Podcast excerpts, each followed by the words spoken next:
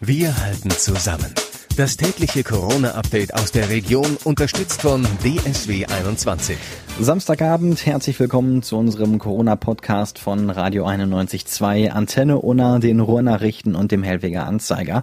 Mein Name ist Florian Joswig und ich halte euch mit den wichtigsten Infos und Entwicklungen auf dem Laufenden und zwar direkt aus der Region, also aus Dortmund und dem Kreis Unna.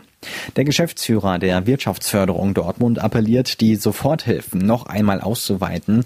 Man brauche jetzt eine komplette Umsatzausfallzahlung für drei Monate als Direkthilfe des Bundes und des Landes, sagt Thomas Westphal. Diese Hilfe müsse für die lokale Wirtschaft, also für die Hotels, die Gastronomen, die Reisebüros, das Friseurhandwerk, die Kulturschaffenden, die Musik- und Festivalbetreiber sowie die Sportveranstalter geleistet werden, so Westphal. Für die Umsatzausfallzahlung fordert er keine Verwendung Zahlungsbeschränkungen. Zudem sollte sie nicht zurückzuzahlen sein. Sie muss ähnlich wie der Schnellkredit über die Höhe des nachgewiesenen Umsatzes einfach und kostenfrei zu beantragen sein und erneut über die staatlichen Stellen der Landesregierung ausgezahlt werden, fordert Westphal. Die Turnhallen sind leer, Fitnessstudios haben zu und auch die Fußballplätze sind verwaist und so wird es ja auch noch mehrere Wochen aussehen. Gerade für die kleineren Vereine ist das natürlich ein echtes Problem. Die Vereine lassen sich deswegen jetzt aber ein bisschen was einfallen, so wie der Holzwickeler SC. Der Verein verkauft jetzt nämlich virtuelle Tickets für ein Geisterspiel Ende Mai, erzählt HSC-Sprecher Lars Rover. Wir starten bei diesem symbolischen Euro für unser sogenanntes Geisterspieler, was am 31. Mai stattfindet. Das soll ein virtuelles Spiel sein, was natürlich dann nicht stattfindet. Und ähm, ja, für diesen einen Euro kann man sich dann die Karte erwerben und da sind Hamsterkäufe halt ausdrücklich ähm, auch erlaubt. Alles, was ihr machen müsst, steht auf der Internetseite vom Holzwickeler SC und da findet ihr dann einen Link zu den virtuellen Tickets. Nach der Ankündigung der neu beschlossenen Lockerungen in der Corona-Krise haben viele Handwerksbetriebe Fragen zur geforderten Hygiene. Insbesondere Friseurbetriebe und Kosmetikstudios wollen genau wissen, welche Schutzmaßnahmen sie bei der möglichen Wiedereröffnung Anfang Mai einhalten müssen. Bei der Corona-Hotline der Handwerkskammer Dortmund gehen täglich rund 100 Anrufe ein. Fast jeder dritte Anrufer ist aktuell ein Friseurbetrieb.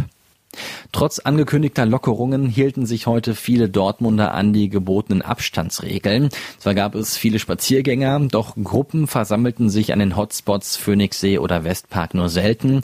Die meisten Dortmunder nutzten den freien Tag wohl eher zum Heimwerken, denn vor den Baumärkten bildeten sich erneut lange Schlangen.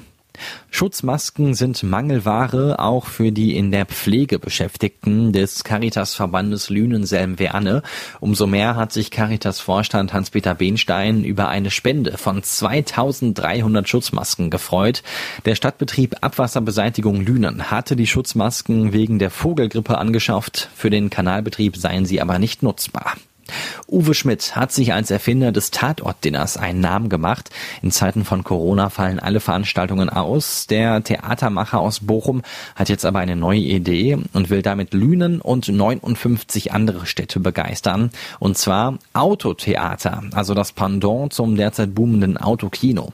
Uwe Wortmann, der Leiter des Lüner Kulturbüros, hält das für eine super spannende Idee.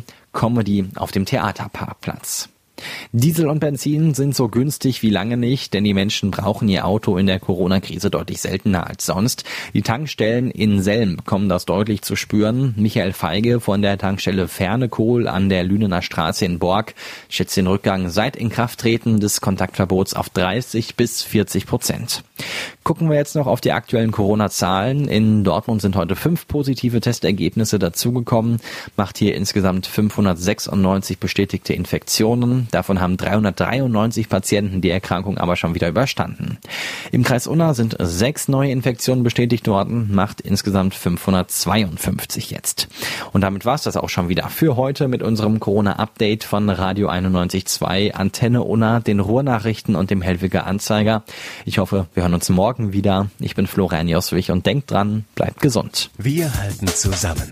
Das tägliche Corona-Update aus der Region unterstützt von DSW 21.